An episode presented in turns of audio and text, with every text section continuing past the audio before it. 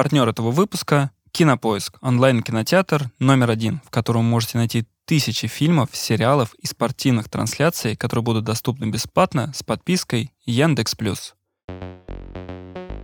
Всем привет, это подкаст «В спортивках» и я его ведущий Андрей Барышников, бегун, марафонец. В новом сезоне мы разговариваем о том, что спорт может быть в удовольствие. И когда мы говорим о спорте, удовольствии, речь может быть не только о тренировках, но и о просмотре его. Поэтому рассказываю про спортивные трансляции, в чем их кайф, когда они появились, ну, чуть-чуть история, и какие виды спорта уже сегодня можно начать смотреть на кинопоиске. Начну этот эпизод, наверное, с того, что мне лично кажется, что трансляции спортивного мероприятия — это отличная вообще возможность познакомить и познакомиться э, с какими-то новыми видами спорта. Это возможность познакомиться с героями этих видов спорта, там, с какими-то элитными спортсменами, с знаменитостями. Причем, что даже если ты знаешь про, не знаю, там, футбол, бег или там еще что-то, но как будто именно трансляция — это возможность еще ближе познакомиться со спортсменом. То есть, ну, вот хороший пример. Сейчас недавно была трансляция московского марафона, где ты так долго смотришь, наблюдаешь за атлетами, как они борются, кто-то кого-то обогнал, кто-то вышел вперед, у кого-то, наоборот, что-то не получается. И ты настолько им сопереживаешь, что реально после этого, мне кажется, ты такой можешь сказать, блин, вот там, не знаю, вот он или она — все, я теперь за них, не знаю, топлю прям по-мощному. Подписался на них, теперь начинаю просто болеть за нее на всех стартах. И именно трансляция — это вот, наверное, это возможность вот реально стать чьим-то фанатом или, или фанатом вообще всего вида спорта.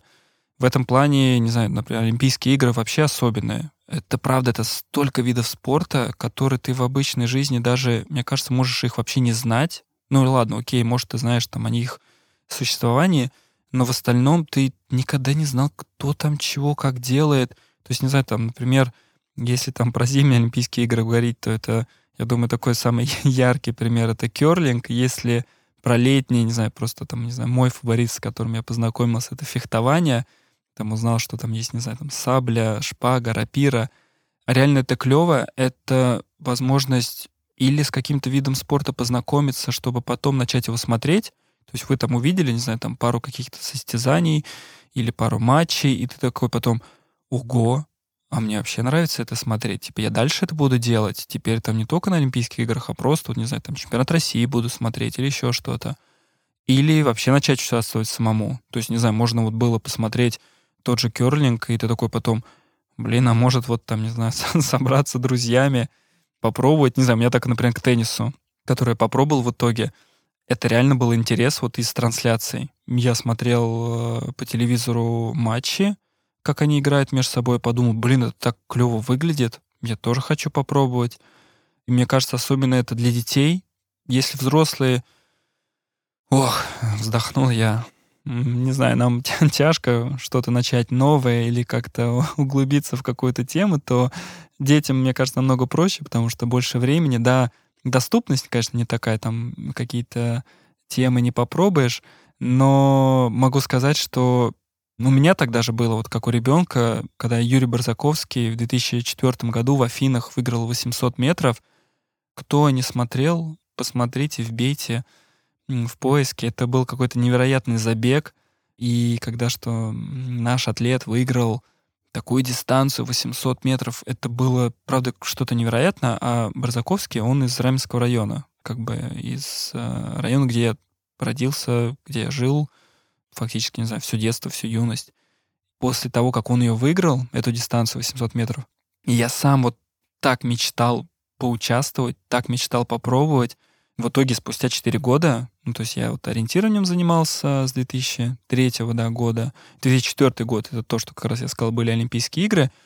И в итоге вот в 2008 я реально попробовал эту дистанцию. Представьте, насколько вот это вдохновение перло и работало, что я в итоге попробовал, то есть я там даже пробежал что-то в районе там минуты 59 в манеже 800 метров, и там 52 секунды я пробежал 400 метров, причем потому что, опять же, я такой знал, Барзаковский бегал и 400 быстро, он бегал 800.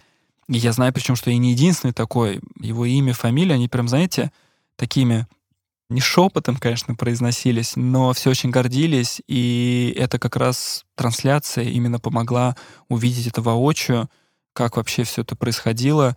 Поэтому, да, для меня трансляция — это важный элемент спорта, причем, что забавно, что первые прямые эфиры того же, например, футбола транслировались по радио. Я не знаю, у вас был, был ли такой опыт слушать спортивные события по радио. У меня был, причем что не из-за того, что я достаточно молодой, э, я не застал, конечно, этих времен, но все равно не всегда были телевизоры, плюс иногда он просто не работал, и я тоже слушал и футбол по радио, то есть в детстве я прям помню, когда там наш э, Раменский Сатурн играл, некоторые матчи я слушал по радио, это, конечно, было какой-то невероятный опыт. И был у меня еще один забавный опыт. Мне кажется, я настолько был фанатом профессиональной легкой атлетики, что я чемпионат мира не мог пропустить вообще вот никак. Но мне нужно было бегать еще. Или там, не знаю, куда-то ехать. И я слушал радиотрансляции чемпионата мира по легкой атлетике. Причем было, не знаю, там лет 8 назад, что-то такое. Я в этот момент, конечно, не представляю, как отрабатывают комментаторы, потому что, да, окей, когда мы смотрим какую-то телетрансляцию, комментаторы важны. И, кстати, если, знаете, посмотреть разные матчи или там разные турниры, тогда и можно понять экспертность и профессионализм э, этих людей, насколько это круто, когда вот ты слышишь, как кто отрабатывает. Но представьте роль реально во время радио. Это, конечно, я не представляю. Трансляция уже теле, первая масштабная, она была осуществлена 1936 году в Берлине на Олимпийских играх. Олимпийские игры, конечно, ну, это правда такой, знаете, мотор спорта, очень мощный, да даже не только спорта, и все, что вокруг него происходит. Поэтому 36 год стал таким годом полноценным телевидения, и это был прямой эфир, то есть, ну, вот прям по-настоящему, там какие-то уже технологии, множество телекамер, и я, честно скажу, не представляю. Я причем, когда, честно скажу, готовился, понятное дело, что не то, чтобы это из своей головы говорю, и читал разные материалы про трансляции, там люди писали, что, блин, это так поздно. Я думаю, блин, это так рано, прямой эфир, он так уже давно существует. Причем, что в цвете на там советском телевидении, если я не путаю, по-моему, с фигурного катания, там спорт начался уже с 1965 года. И я такой, блин, вау, ну, типа, это очень мощно, что уже так давно можно было смотреть в прямом эфире. Не представляю. Причем, что в Мексике в 1970 году чемпионат мира футбольный, он вообще уже там тоже вот в цвете был. То есть это, вот, конечно, это сильно отличалось от того, что сейчас, потому что ну, количество камер другое, но все равно сам факт. Э, это очень круто. А то, что происходит сейчас, я не представляю, как это работает. Причем, что у меня и подруга работает в бродкастинге, и знакомые занимаются этим. И я в шоке, потому что Представьте, это же онлайн-синхронизация такого количества людей. Если даже убрать какую-то техническую часть, это человеческий фактор. Десятки операторов, они одновременно, там есть режиссер трансляции, который они все это переключают, плюс есть какая-то реклама, повторы. Да, сегодня трансляция — это не знаю, это что-то сумасшедшее, причем что я когда сейчас включаю какие-то центральные события, ну, большие мероприятия, ты реально смотришь, думаешь, вау. Ну, то есть они меня удивляют до сих пор, то есть когда там уже, не знаю, есть вот эти там камеры паук, причем которые э, там наши ребята придумали, реализовали ее, которые, вот, не знаю, там ездят над э, стадионом и показывают вообще там с другой стороны всю эту трансляцию. Это не просто какая-то статичная камера.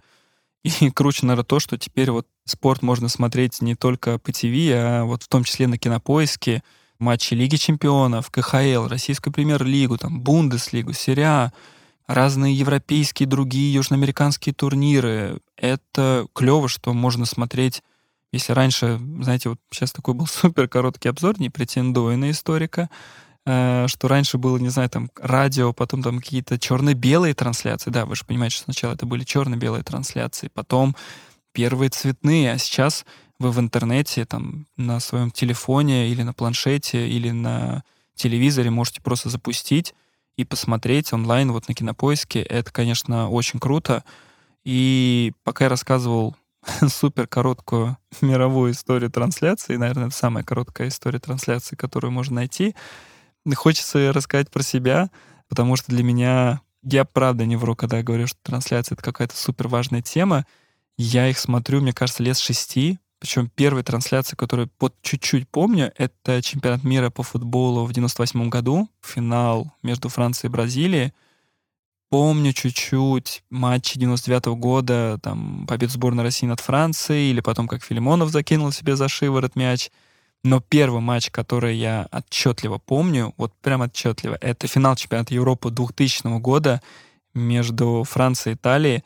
Мы с бабушкой смотрели на даче и болели за французов, причем там матч так складывался, что французы сначала проигрывали 1-0, как сначала огромную часть матча они проигрывали 1-0, и я так еще расстраивался, такой мелкий, то есть там, правда, сколько мне там, не знаю, 7-8 лет, и я даже на минуте 88 такой, все, я больше не буду смотреть. Бабушка такая, а я буду, давай тоже.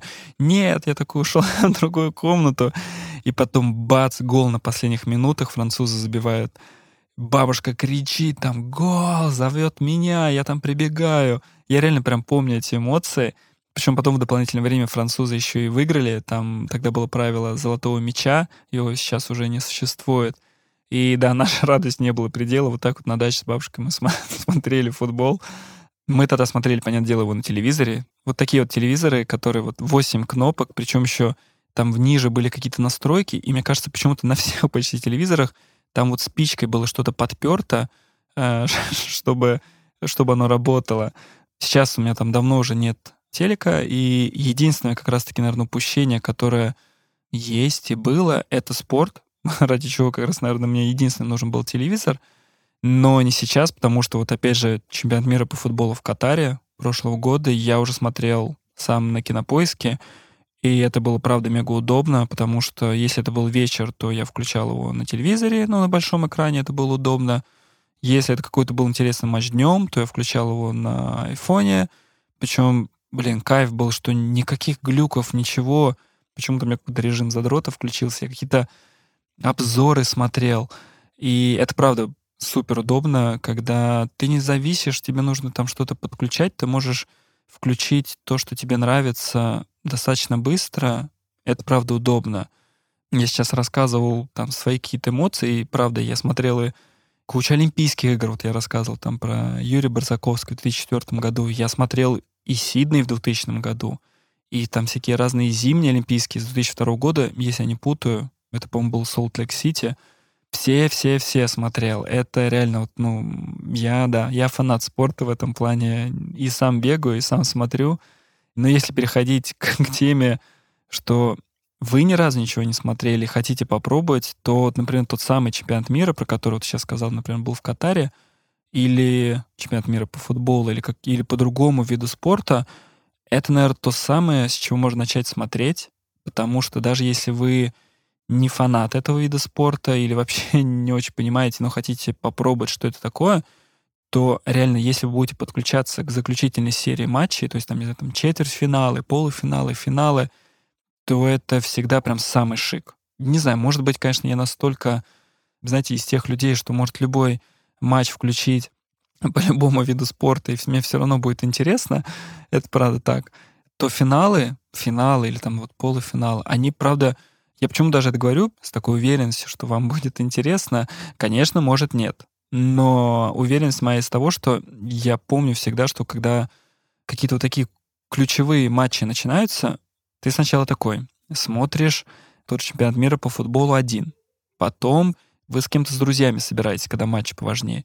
Потом уже там на полуфинале уже там кто-то там, не знаю, из семьи подключается, вас уже все больше, больше, и там, не знаю, какой-нибудь финал, вас уже смотрит огромная толпа перед телеком, потому что уже все-все собрались, и это как раз тот самый фактор, что даже если люди, не знаю, не слышали, ну ладно, слышите, наверное, слышали про этот чемпионат мира, но не смотрели, вот здесь они уже все подключаются. Поэтому что еще могу посоветовать? Ну, чемпионат мира они проходят все-таки раз в 4 года зачастую. В разных видах спорта по-разному, но, например, в футболе раз в 4 года.